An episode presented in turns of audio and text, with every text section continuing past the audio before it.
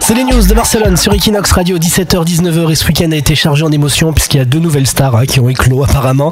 C'est Alma et Manuel Navarro qui vont représenter respectivement la France et l'Espagne euh, au concours de l'Eurovision. Alors Manuel Navarro c'est un Barcelonais et Alma forcément c'est une Française. Alors déjà avant on va écouter les sons là pour savoir ce que vous en pensez puisque Français à Barcelone, est-ce qu'on va voter pour un Français ou est-ce qu'on va voter pour un Espagnol?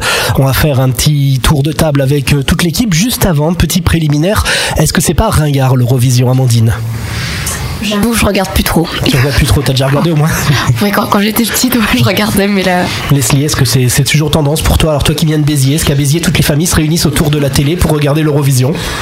Euh, pas que je sache, non, mais pareil, je regardais quand j'étais petite. Alors, est-ce qu'il y a encore des gens qui regardent maintenant? Euh, C'est bon à savoir. Bon, on va écouter les deux sons là euh, rapidement et après on va voir pour qui vous voteriez si vous étiez dans le jury. Fais-moi danser Voilà, ça c'est Alma avec euh, Requiem, sachant qu'il y a une version remix qui va sortir pour euh, le 13 mai pour euh, l'Eurovision.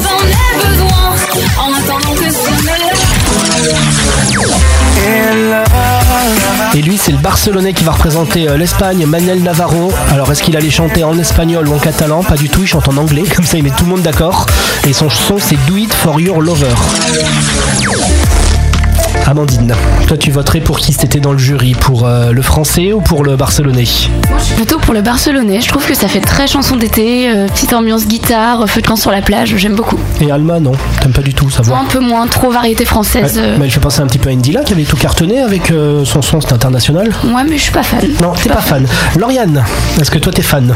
Bah, je rejoins, je rejoins Amandine, moi je voterai pour l'Espagne et je pense d'ailleurs qu'elle a plus de chance que la France parce que euh, c'est une petite balade assez agréable et en plus c'est en anglais et euh, ça avait bien marché l'année dernière pour Amir euh, vu qu'il avait un- son Ouais. refrain en anglais. Sachant que euh, Amir fait aussi partie de l'équipe d'Alma, c'est l'ancien euh, producteur, Ah bon, un truc comme ça d'Amir qui fait, euh, qui fait Alma.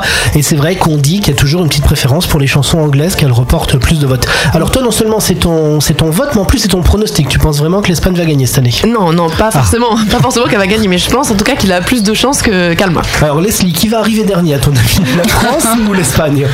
Non, mais j'espère ni l'un ni l'autre. Hein. En tout cas, moi, je voterai pour l'Espagne. hein. Toi aussi Ouais, moi aussi, pareil, je préfère la chanson, beaucoup plus frais, moderne.